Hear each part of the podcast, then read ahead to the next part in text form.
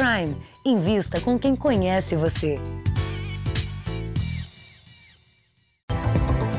Polícia Federal aponta navio grego como suspeito de vazar óleo no Nordeste. Petroleiro saiu da Venezuela e ia para a Malásia. O plano para matar promotor que transferiu líderes de facção criminosa de São Paulo. Presos hackers que vendiam filmes e séries piratas pela internet. O presidente Bolsonaro promete reduzir desemprego até o fim do mandato. E a vida em Roraima, depois dos venezuelanos. Escolas cheias, hospital lotado e onda de assaltos.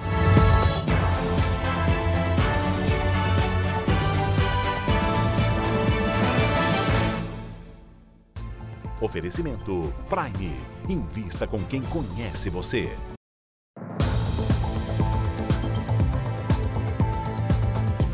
Olá, boa noite para você. Uma ação da Polícia Brasileira com ajuda internacional identificou e retirou do ar sites que faziam a venda ilegal pela internet de filmes, séries e programas de TV. O Brasil é o quarto país no mundo que mais acessa sites piratas e o prejuízo com a falta do pagamento de direitos autorais passa dos 8 bilhões de reais. Os sites serviam para distribuir ilegalmente conteúdo em vídeo pelo mundo. Há 319, 20 pessoas online no site.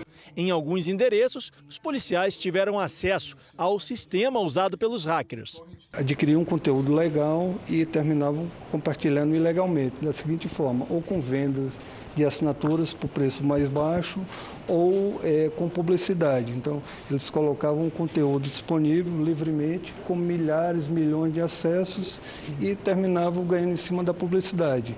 A polícia agiu de maneira simultânea. Os mandados de prisão e busca e apreensão foram acompanhados em tempo real de Brasília.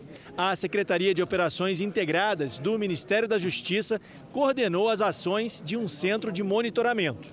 O alvo da polícia era um grupo suspeito de hackear filmes, séries e programas de TV e depois vender os arquivos de maneira ilegal pela internet.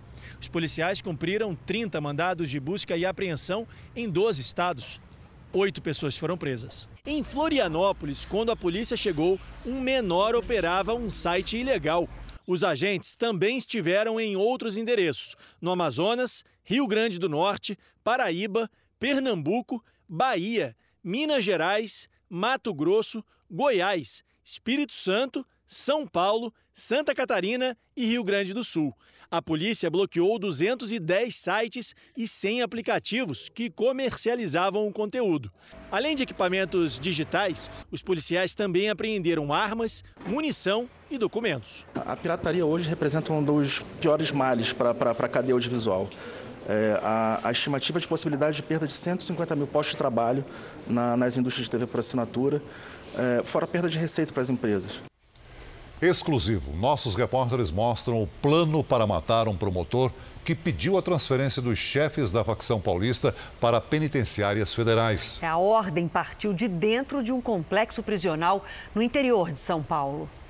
A ordem de execução estava num bilhete escrito à mão. O recado é claro: matar o promotor da GAECO, Lincoln Gaquia, e a escolta policial dele. Ninguém deve ficar vivo, diz um trecho do recado assinado por Gabriel Nequis, que se intitula Afilhado de Marcola, chefe do PCC.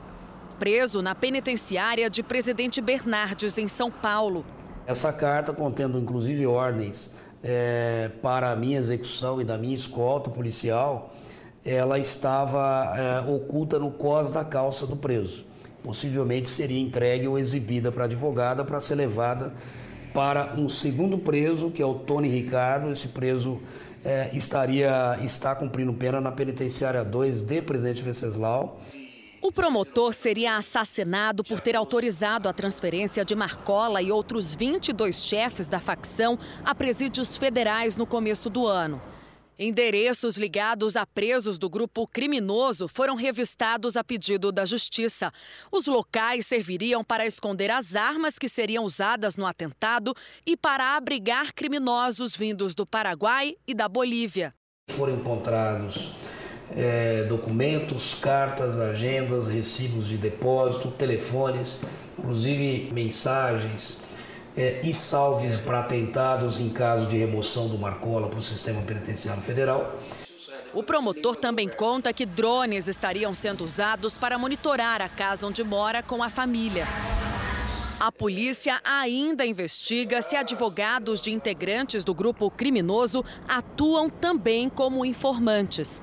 Por enquanto, os dois detentos envolvidos no plano para matar o promotor de justiça estão em isolamento e devem cumprir pena sob o regime disciplinar diferenciado, que prevê regras mais rígidas aos presos. É possível também que eles sejam transferidos a presídios federais, para onde vão aqueles que cometem crimes contra autoridades. Dois trens bateram de frente em Salvador hoje à tarde. Os vagões estavam lotados e quase 50 pessoas ficaram feridas. Ninguém corre risco de morrer. Muitos feridos ficaram esperando pelo socorro na rua em frente ao local da batida. Esta senhora precisou ser atendida ainda fora da ambulância. Bati o braço no ferro do, do, da cadeira. Ao todo, 47 pessoas, entre passageiros e funcionários dos trens, ficaram feridas. 24 precisaram ser levadas a unidades de saúde. Muito feio. Foi horrível demais, velho. Parecendo um filme todo mundo voando no trem. O acidente foi no subúrbio de Salvador. Os trens lotados seguiam na mesma linha e em direções contrárias. Bateram de frente. As investigações começaram minutos depois da batida. A causa do acidente só vai ser identificada com o resultado da perícia, que deve demorar cerca de 10 dias para sair. Coletamos dados, dados do, no local, informações dos maquinistas, informações do CCO. Todas essas informações estão sendo compiladas, elas vão ser é, analisadas. Nós emitiremos uma nota, assim, é, informando qual foi a possível causa, a causa principal, talvez, desse acidente. Após a briga entre torcedores do Palmeiras e do São Paulo, a Polícia Paulista prometeu medidas duras para coibir a violência sem tolerância para agressão entre torcidas. As cenas de selvageria na madrugada de quinta, depois do clássico entre Palmeiras e São Paulo, levaram a polícia a anunciar uma mudança de procedimento na investigação das brigas. Sempre foi comum que torcedores violentos fossem liberados depois de prestar esclarecimento à polícia. Agora, os policiais dizem que vão pedir à justiça que um suspeito seja preso assim que for identificado. Acabou a brincadeira, nós estamos reforçando nossa turma de investigação aqui no DRAD, trazendo investigadores, escrivães, para o quê? Para segurar esse pessoal, além de não poder ir no estádio, que isso é pouco para eles, eles ficarem presos. Um dos primeiros episódios em que isso pode acontecer é justamente o confronto entre palmeirenses e são paulinos dessa semana. As cenas mostram uma invasão em uma estação de trem. Nas imagens do circuito de segurança, um grupo embarca com barras de ferro e pedaços de pau.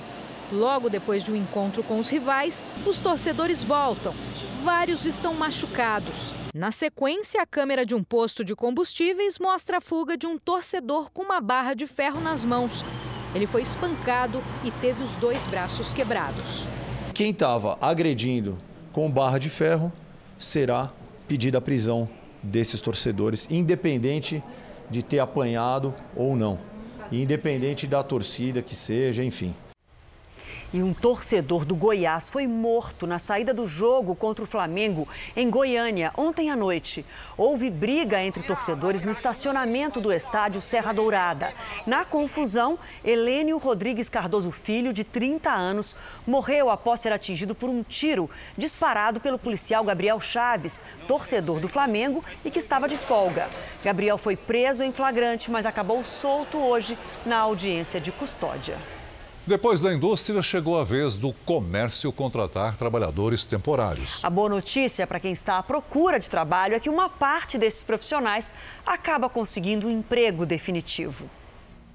Ter um novo registro na carteira é o que a Tatiane mais quer. Mesmo sendo período, pouco que a gente aprende já é bastante, né? Porque tudo que a gente aprende acho que é válido. Acho que tudo compensa. Esta agência está selecionando candidatos para 130 empresas. São quase 3.200 empregos temporários. A Giovana foi bem na entrevista e vai ficar com uma das vagas para trabalhar em novembro e dezembro. Pagar umas continhas, fazer uma viagem no final do ano, comprar os presentes de Natal. A agência teve um crescimento de 12% nesse ano nas vagas por tempo determinado. Nas indústrias, as contratações começaram em julho para produzir o que deve ser vendido até o fim do ano. Agora é a vez do comércio se preparar para atender aos consumidores. Nós falamos de estoquistas, vendedores, atendentes de lojas. Esses são os bases para a área do varejo. É um trabalho que começa com data marcada para terminar, mas, segundo especialistas em recursos humanos, deve ser encarado com empenho, como uma avaliação que pode abrir a porta para o temporário ficar de vez no emprego. Nesta empresa, é um momento sempre visto como uma oportunidade para encontrar novos talentos. Neste ano, a empresa abriu 120 vagas, o dobro do ano passado.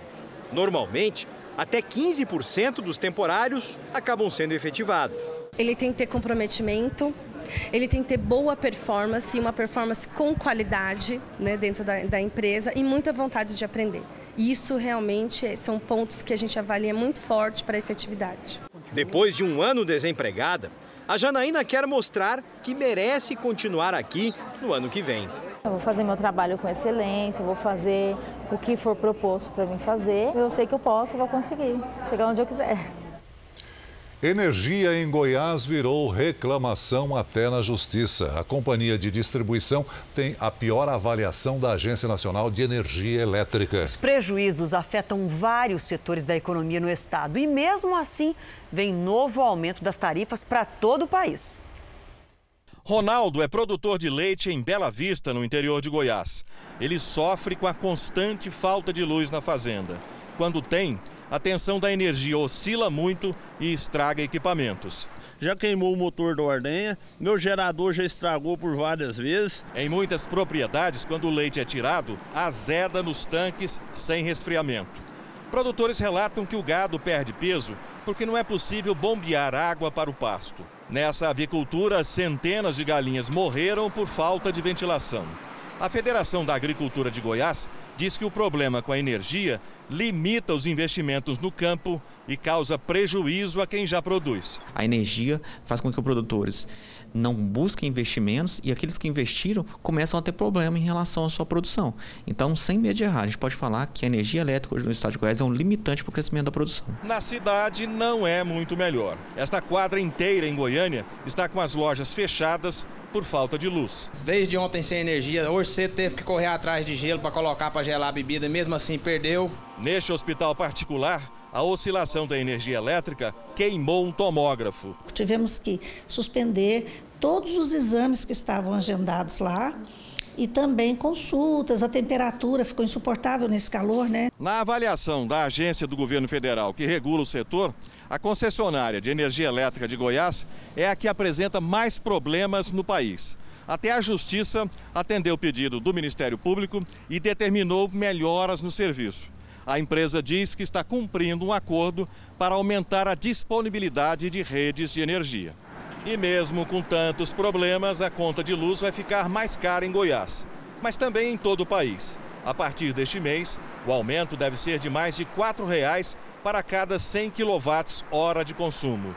A justificativa é de que o nível da água das usinas está baixo e é preciso ligar as termoelétricas movidas a diesel. O consumidor que paga a conta e recebe um serviço precário reclama. A conta de luz só aumenta e o serviço é péssimo. A empresa de energia de Goiás diz que tem feito investimentos para melhorar os serviços. Sobre os danos elétricos, orienta que as pessoas busquem ressarcimento no prazo de 90 dias pelo site da companhia. Um novo incêndio ameaça mais duas cidades na Califórnia. 8 mil pessoas já abandonaram as casas na região metropolitana de Los Angeles para fugir do fogo, ainda sem controle. No meio da noite, a má notícia: um novo foco de incêndio começou e ganhou força no condado de Ventura, ao norte de Los Angeles. Em todo o estado, já são mais de 12 focos. Um homem filmou do quintal a casa dele e dos pais em chamas. A briga com o fogo já leva três semanas e os bombeiros recebem ajuda de aviões de combate aos incêndios. A natureza também ajudou nesta sexta-feira. O vento que alimentou as chamas nos últimos dias perdeu um pouco de força. Mesmo assim, o alerta vermelho continua. Os incêndios já devastaram mais de 360 quilômetros quadrados da Califórnia. Como disse o chefe do Corpo de Bombeiros do Condado de Ventura, o fim ainda não está à vista. Os moradores da Califórnia ainda não podem contar com a notícia que o estado mais espera: previsão de chuva. Nas próximas semanas, nada visto. A seca persiste. Com a vegetação e o ar secos e um pouco de vento, o risco de formação de novos focos de incêndio continua. Uma investigação revelou que o Facebook não toma as providências necessárias contra pessoas que praticam bullying nas redes sociais. Uma rede de TV americana acompanhou por seis meses a atividade de pessoas que publicam ofensas racistas, fazem apologia ao suicídio ou à violência sexual no Facebook. Apesar de a empresa dizer que não tolera esse tipo de atitude, muitas dessas pessoas não foram punidas com a expulsão das redes sociais. Em alguns casos, os usuários apenas foram afastados por 30 dias e depois voltaram. O porta-voz do Facebook disse que a empresa está investigando o caso. Ainda nesta edição, navio grego é suspeito de vazar o óleo que atingiu praias do Nordeste. E na nossa série especial, nos últimos dois anos, Pacaraima teve um aumento na população. De cada dez bebês que nascem na cidade, três são filhos de venezuelanos.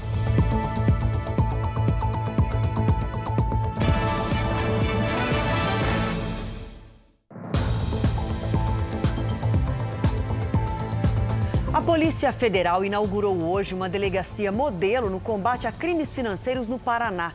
A ideia é diminuir a burocracia no combate à corrupção.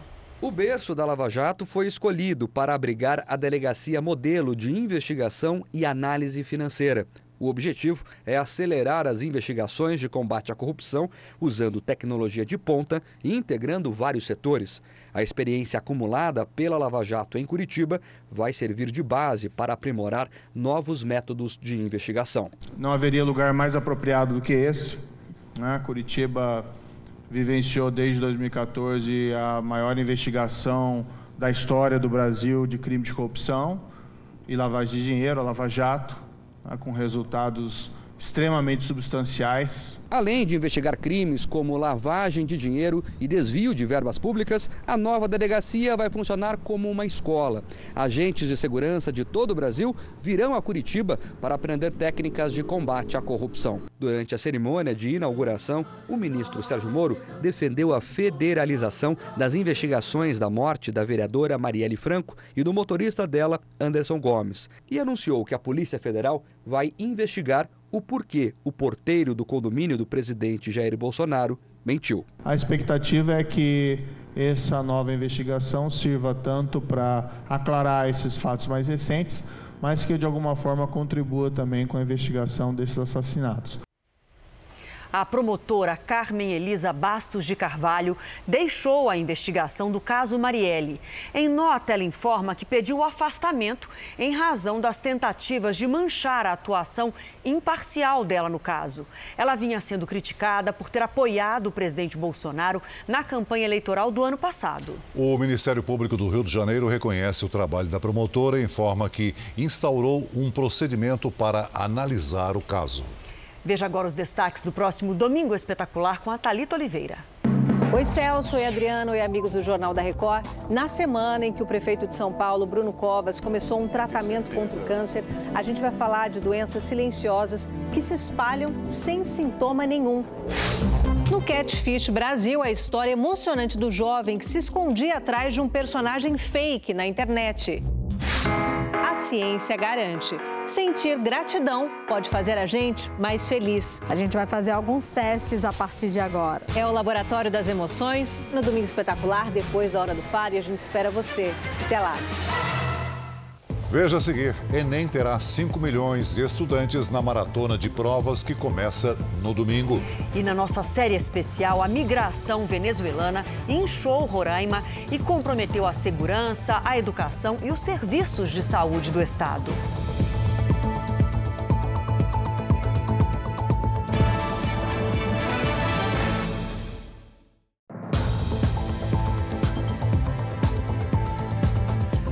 Ministério Público Federal investiga uma quadrilha que dá golpes em imigrantes haitianos aqui no Brasil. As vítimas são atraídas pela internet. Elas pagam passagens para os parentes virem do Haiti, mas os criminosos embolsam o dinheiro e desaparecem.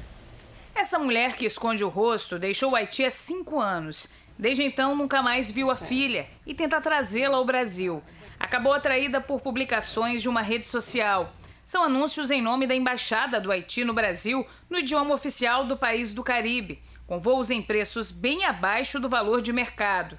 Ela ligou para o número do contato na página e fez o depósito exigido, mas descobriu pelo funcionário da companhia aérea que não havia passagem do voo Haiti-São Paulo para a filha dela. Eu dei o nome da minha filha, ele puxou é, e viu que não tinha nenhuma passagem comprado nesse nome. Aí fiz um boletim de ocorrência e depois procurei um advogado. A nossa reportagem chegou a mandar mensagens aos telefones exibidos na internet, mas não conseguiu retorno. Pelo menos seis pessoas foram vítimas da quadrilha, que seria formada por quatro brasileiros e um haitiano. O caso foi denunciado às autoridades do Rio de Janeiro e agora está sendo apurado pelo Ministério Público Federal de Brasília. O denunciante é Ernest Casseu, nascido no Haiti. Há oito anos no Brasil, o guia de turismo foi procurado por alguns imigrantes que perderam dinheiro no golpe e decidiu agir. Ernest teve acesso a uma foto do cartão bancário de Adolf, o haitiano suspeito de ser o principal favorecido. Além disso, juntou comprovantes de depósito feitos tanto em nome do chefe como de outros integrantes da quadrilha. Ele sabe que eu já é, denunciei ele não fez no todos os grupos que tem de imigrante e ele me ameaçou. Porque a gente não vai ter é, medo de bandido. A polícia tem que achar esse bandido agora. Ladrões e policiais trocaram tiros durante quase uma hora numa cidade do Pará. A quadrilha assaltou a única agência bancária da região. Os assaltantes já chegaram atirando. Eram cerca de 15 homens. Uma parte seguiu para a agência bancária e a outra atacou o batalhão da Polícia Militar. A ação dos meliantes que vieram para cá foi para tentar impedir que os policiais saíssem. Vários caixas eletrônicos foram arrombados pelos criminosos, que fugiram ainda na madrugada. Dois PMs ficaram feridos por estilhaços de vidro. Nenhum dos assaltantes foi identificado. O Pará é o estado com o maior número de roubos a bancos no Brasil.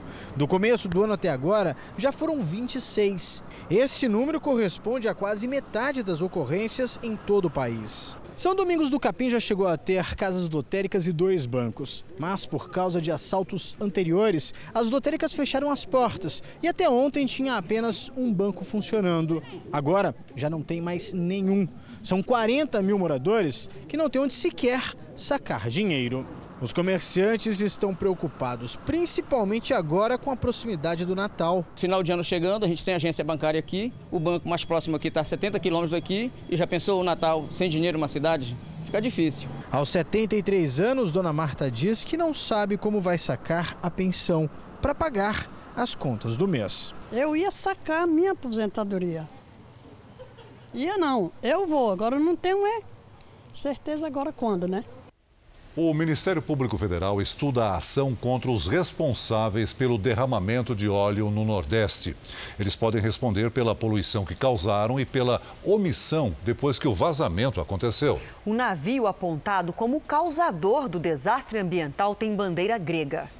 Agentes da Polícia Federal estiveram hoje na sede de duas empresas no Rio de Janeiro, uma agência marítima e uma prestadora de serviços para armadores, em caso de derramamento de óleo no mar. Os policiais buscavam mais provas contra os donos do navio apontado como causador do desastre ambiental em praias brasileiras. O navio é o Bobolina, um petroleiro de bandeira grega com capacidade para cerca de 80 mil toneladas, de propriedade da Delta Tankers.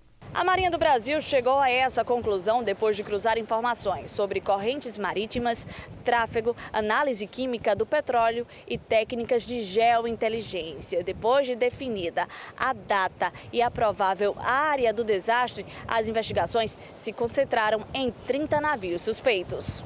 Fotos de satélite tiradas antes e depois do desastre mostraram que a enorme mancha de óleo apareceu quando o navio grego trafegava pela região. foram analisadas mais de 820 imagens satelitais. Foi informado que apenas um navio poderia ter deixado aquela mancha no ponto zero, né, que a gente tem a imagem do dia 29 eh, de julho. O diretor da empresa de tecnologia geoespacial que processou as fotos diz que foram usados vários satélites.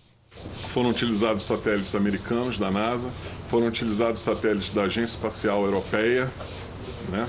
foram utilizados satélites da, da Airbus, Defense and Space. No momento em que eles nos mostraram essa, essa imagem, nós temos a corrente e o vento no local e a dispersão dá exatamente para essa embarcação que é, que é a suspeita. A investigação apurou que o navio atracou na Venezuela no dia 15 de julho. Três dias depois, já carregado de petróleo, ele zarpou.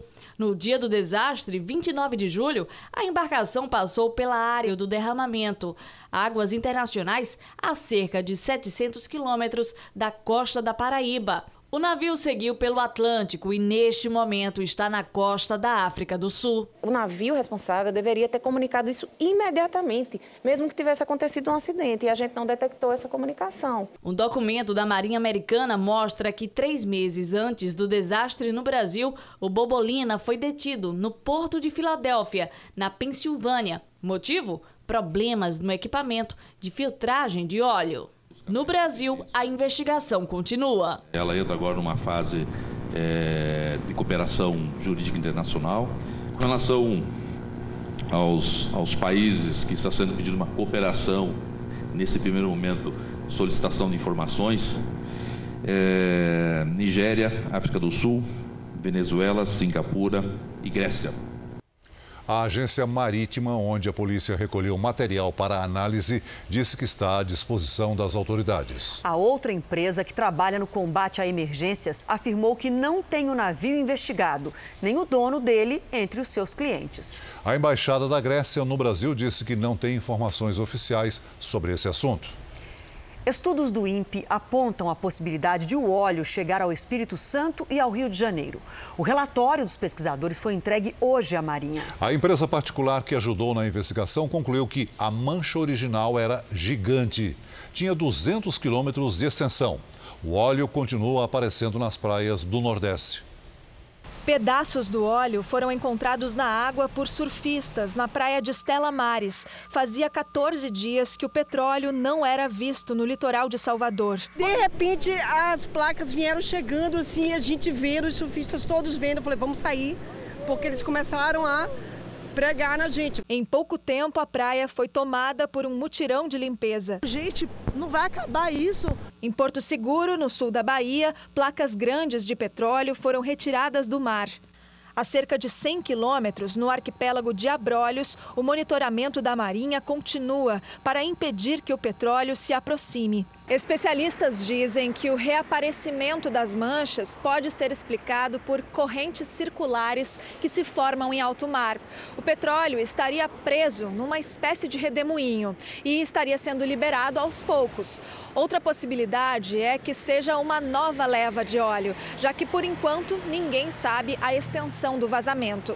As notícias deixaram pescadores apreensivos. Os barcos estão atracados há 20 dias. Os clientes sumiram. Diminuiu muito, o povo está com medo de vir comprar o peixe aqui. No Recife, o governo de Pernambuco se reuniu com representantes do consulado de nove países. Eles estão preocupados com seus cidadãos que vêm passar férias no Nordeste, de onde já foram retiradas mais de duas mil toneladas de óleo. Bom, como nós mostramos, o crime ambiental está confirmado, porque a tripulação de qualquer navio é obrigada a avisar as autoridades em caso de derramamento da carga no mar.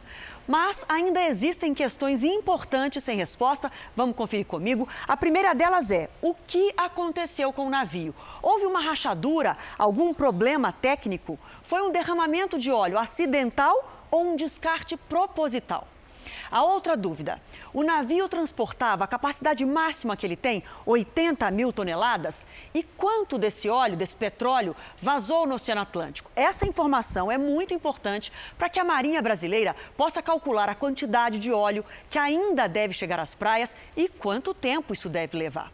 E, por fim, quem era o dono da carga, quem pagou para que o petroleiro transportasse o óleo até o destino final, Singapura, no sul da Malásia. A investigação precisa identificar todos os responsáveis para que eles sejam punidos e arquem com os prejuízos provocados ao Brasil.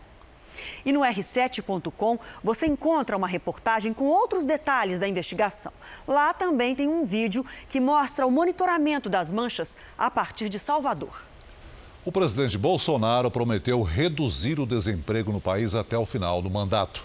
Hoje, num compromisso fora da agenda oficial, ele foi até a periferia de Brasília cumprir uma promessa feita antes da viagem à Ásia. Depois de um coração transplantado com a ajuda da Força Aérea Brasileira aos dois anos de idade, Alicia ganhou nesta sexta-feira uma visita surpresa no aniversário de 10 anos. O presidente Bolsonaro foi à casa da menina, que conheceu numa cerimônia no Dia do Aviador, e agitou as ruas de Ceilândia, a 30 quilômetros de Brasília.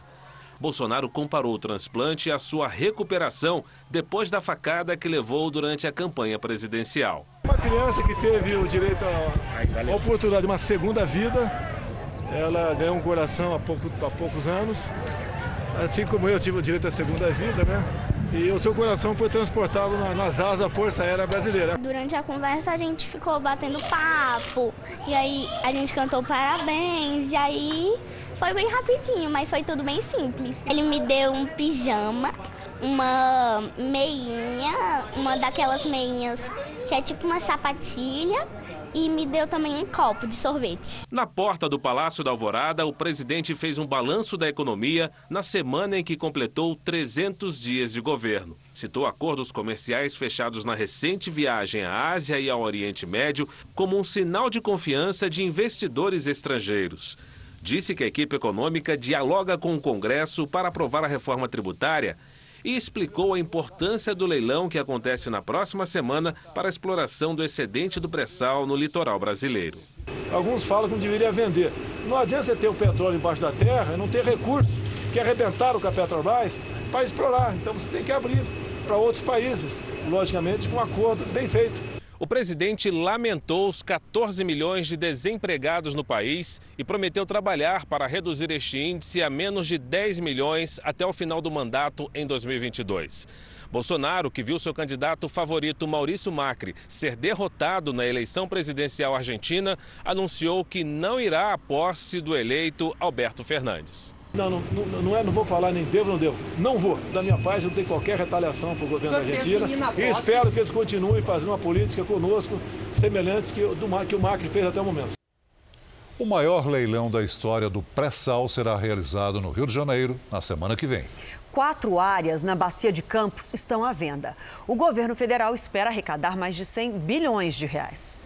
Um contrato que valeu 34 bilhões de reais à Petrobras. Esse é o valor que a estatal vai receber pelos investimentos que já fez na Bacia de Santos. Na semana que vem, serão leiloadas áreas de exploração de petróleo e gás na região. Hoje, o ministro da Economia, Paulo Guedes, o de Minas e Energia, Bento Albuquerque, e o presidente da Petrobras, Roberto Castelo Branco, participaram da cerimônia de assinatura do contrato da sessão onerosa, que dá direito ao ressarcimento bilionário à estatal e também o de participar do mega leilão. Este contrato foi negociado é, sem nenhum resultado ao longo de quatro anos. No ano de 2019, conseguiram, em relativamente pouco tempo, que o nosso sonho se concretizasse. Quatro campos estão à venda. Como o volume de petróleo extraído é maior que o autorizado pela União, o governo resolveu leiloar o excedente, a chamada cessão onerosa. A previsão é de arrecadar mais de 100 bilhões de reais. A Petrobras anunciou disputa em duas áreas, entre elas a de Búzios, considerada a maior área marítima de petróleo do mundo. Se nós pegarmos só as duas áreas que a Petrobras já manifestou interesse e que garante o sucesso do leilão, nós estamos falando de 70 bilhões de reais. Isso é mais de que todos os bônus de assinatura já pagam na história do Brasil. O ministro Paulo Guedes considera o leilão a abertura definitiva do mercado de petróleo e gás à iniciativa privada. Nós vamos derrubar o preço do gás natural e vamos reindustrializar o país exatamente em cima desses novos investimentos que estão vindo por aí. A Polícia Rodoviária Federal do Rio Grande do Sul bloqueou a BR-470 na altura de Bento Gonçalves, na Serra Gaúcha. O motivo foram as chuvas desta semana que provocaram desmoronamento num trecho da estrada. Uma árvore que corria o risco de cair teve de ser cortada. Sextou com virada de mês. Hora de falar com a Lidiane. Boa noite para você, Lidiane. Adianta aí um pouquinho, como é que vai ser novembro? Sem pou... poucas novidades, viu? Teremos aí. Boa noite, Adriana, para todo mundo que nos acompanha também. Olha só, vai chover acima da média sobre a região sul e o Acre. De São Paulo até o Amapá, vamos ter chuva dentro do esperado. E em toda a região vermelha chove menos que o ideal. E o calor vai ser geral. E o fim de semana? Agora vamos para o fim de semana. Interessante mesmo, né? Olha, quente, viu? Com tempo firme na maior parte do Nordeste. No Sudeste, a chuva vem à tarde e o mar fica agitado, com ondas de até 2,5 metros e meio em São Paulo e no Rio de Janeiro. As travessias entre praias dos dois estados, inclusive, podem ficar comprometidas. No sul, uma frente fria se forma e os temporais voltam amanhã com granizo, ventanias e trovoadas. Na região norte, chove em todos os estados, isso acontece a qualquer hora. Vamos para o tempo delivery? Vamos. A gente começa lá na Bahia, hein? A previsão é para o João Lima, lá de São Desidério. Olha só, João, fim de semana bem quente e seco por aí, com mais de 30 graus. E será que vai dar praia em Mongaguá, litoral de São Paulo? É o Cristiano da Silva que pergunta. Vai, Cristiano, com sol e pancadas no fim do dia e cuidado com o mar agitado, mar alto por aí, hein? Em São Paulo, o calor diminui, que diminuiu nessa sexta, volta ao ataque, principalmente no domingo com 33 graus. Com sorte, devemos ter uma chuvinha para refrescar esse calorão. Tá um ótimo, ótimo. fica equilibrado assim. É. Bom fim de semana, pra Adri. você também até, até segunda. segunda. Domingo tem Enem, o Exame Nacional do Ensino Médio. Mais de 5 milhões de estudantes começam a maratona de provas. É uma verdadeira festa. Ou seria um show? Foi um esquenta para o aulão de matemática, revisão para o Enem. Dá o gráfico para vocês. Nina acessou o cartão de confirmação e já sabe onde vai fazer a prova. Mas. Eu tô um pouco nervosa, assim, apreensiva, mas eu sinto que eu me preparei bem. Ian quer pontuação para entrar no curso de farmácia. Eu acredito que eu vá bem no Enem, porque eu me preparei o ano todo, né, com vários simulados. Um balanço feito pelo INEP, Instituto de Pesquisas ligado ao Ministério da Educação, aponta que mais de 700 mil inscritos ainda não sabem onde vão fazer a prova. Isso porque não acessaram o cartão de confirmação disponível na página do Enem na internet e no aplicativo. Lá, o candidato encontra, além do local, o nome da instituição e o número da sala. Cerca de 5 milhões de candidatos vão fazer o exame que começa às 1 e meia da tarde de domingo. Mas é importante ficar atento, porque os portões abrem ao meio-dia e fecham à 1 da tarde. No primeiro dia de prova, serão 90 questões de português, ciências humanas e redação. Cinco horas para resolver tudo. O candidato não pode esquecer de levar caneta preta e documento original com foto. O momento agora é tranquilidade, descansar, né? É, ler um livro, é, sair, ter um pouquinho de vida social, mas também tudo de forma bem comedida, né? Para não extrapolar e exceder. O R7.com, em parceria com o QG do Enem, tem aulas todos os dias. E hoje você pode assistir a duas aulas de interpretação de texto. Nos dias de provas, também haverá correção ao vivo. É só acessar o R7.com. Educação. Roraima é o estado brasileiro com o maior número de venezuelanos residentes. São quase 70 mil. E esse crescimento acelerado da migração nos últimos dois anos inchou a região.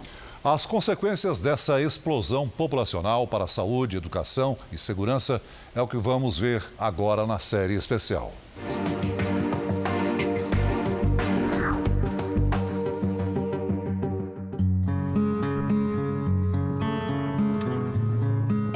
Imagem é um sinal de que muita coisa mudou. Do lado de lá e, por consequência, do de cá.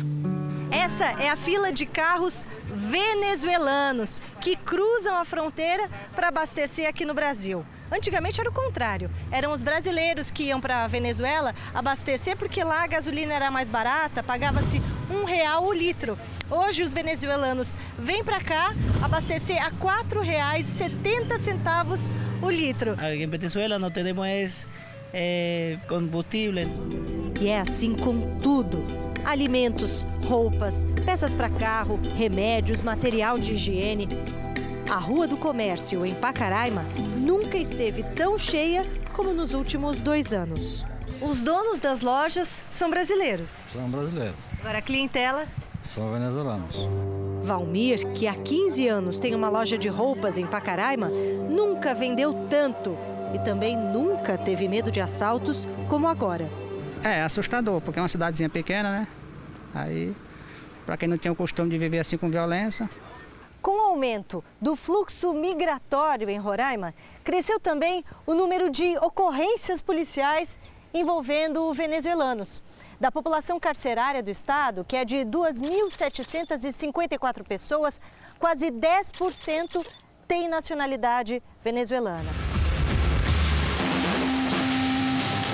No mês passado, 30 venezuelanos foram detidos em Pacaraima. Segundo a polícia, eles integram duas facções criminosas da Venezuela já atuantes no Brasil. As quadrilhas estariam se especializando em saques a caminhões de mantimentos que cruzam a fronteira. O prefeito de Pacaraima é contra a livre entrada de venezuelanos que tenham histórico de crimes. Existem algumas coisas que a gente tem tentado trabalhar com o governo federal e o governo do estado, que seria principalmente a questão da identificação dessas pessoas que teve problema na justiça na Venezuela e tentar pelo menos coibir que essas pessoas adentrem no Brasil. A cidade enfrenta um boom populacional. Em janeiro de 2017, Pacaraima tinha 12 mil habitantes. Hoje, a estimativa é que sejam quase 18 mil, um crescimento de 50% em menos de três anos. No único hospital da cidade, a quantidade de pacientes quase quadruplicou, mas o número de equipes médicas passou de quatro para seis. Ulides Andreina. Norimada Carmen. Carmen Amália Gonçalves. 95% dos pacientes atendidos são venezuelanos.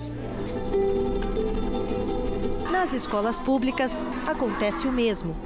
De um ano para cá, com um aumento no fluxo de imigrantes, essa escola inchou. Onde antes havia 400 alunos, hoje há quase 600. E muitos ainda estão na fila de espera por uma vaga. E o ano que vem vai aumentar mais a quantidade de alunos. Porque só esse período agora já vieram para mais de 50 pais procurar vaga na escola e não, não, não podemos nem temos como atender. Nessa sala do segundo ano, não há carteiras para todo mundo.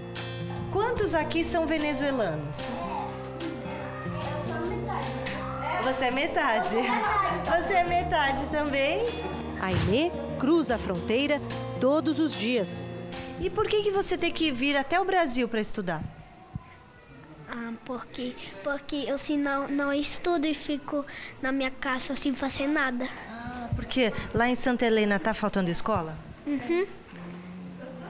Casi só tem aqui no Brasil. Na escola, as crianças aprendem o que é pluralidade. Você tem só amigos brasileiros? Não, venezuelanos, brasileiros. Tudo misturado. E você vê diferença? Não.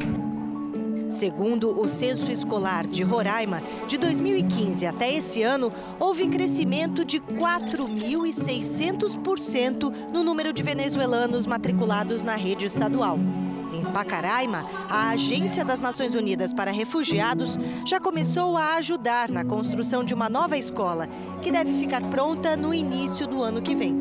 São mais de 800 carteiras e uma escola nova aí com emergencial, claro, mas que vai apoiar a educação aqui do município de Pacaraima. Na capital de Roraima, os serviços públicos também andam pressionados. Quatro anos atrás, aqui nessa maternidade pública em Boa Vista, a cada 100 partos, três eram de gestantes venezuelanas. Hoje esse número é muito maior. A cada 100 crianças que nascem aqui, 32 são filhas de mulheres que vieram da Venezuela. Muitas já migram para o Brasil grávidas, algumas com a saúde bastante debilitada. E por isso também cresceu um outro índice. O número de bebês prematuros que nascem nessa maternidade praticamente dobrou nos últimos anos. A visitante venezuelana ela chega aqui sempre a Natal. Para nós é um ponto pacífico importantíssimo, né? Elas têm chegado aqui desnutridas. O número de bebês prematuros que eh, nascem aqui aumentou muito. Jennifer antecipou a mudança para o Brasil assim que soube que esperava Christopher. He podido darle muitas coisas que a Venezuela não hubiera podido darle a mim. Este pediatra venezuelano migrou para o Brasil há cinco anos e aqui, diz, consegue exercer melhor a profissão. Sentimos um aperto bem grande aqui. É um aperto muito grande, porque passamos de ser um país que era considerado um dos mais ricos da América Latina, nos últimos 20 anos passou a ser um dos mais pobres e mais necessitados. Daimiles engravidou assim que chegou ao Brasil. Eliseu, um menino forte e cabeludo, vai começar a vida no país que o acolheu. E você tem um brasileiro no colo. Eu estou feliz porque está aqui e pode adquirir as duas nacionalidades, pode ser brasileiro e venezuelano.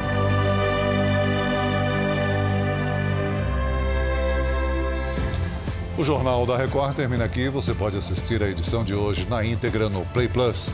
E o Jornal da Record também tem versão em podcast.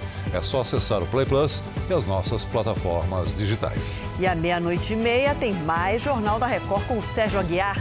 Fique agora com a Fazenda com o Marcos Mion. Obrigada pela sua companhia mais uma semana. Até segunda. Boa noite e até amanhã.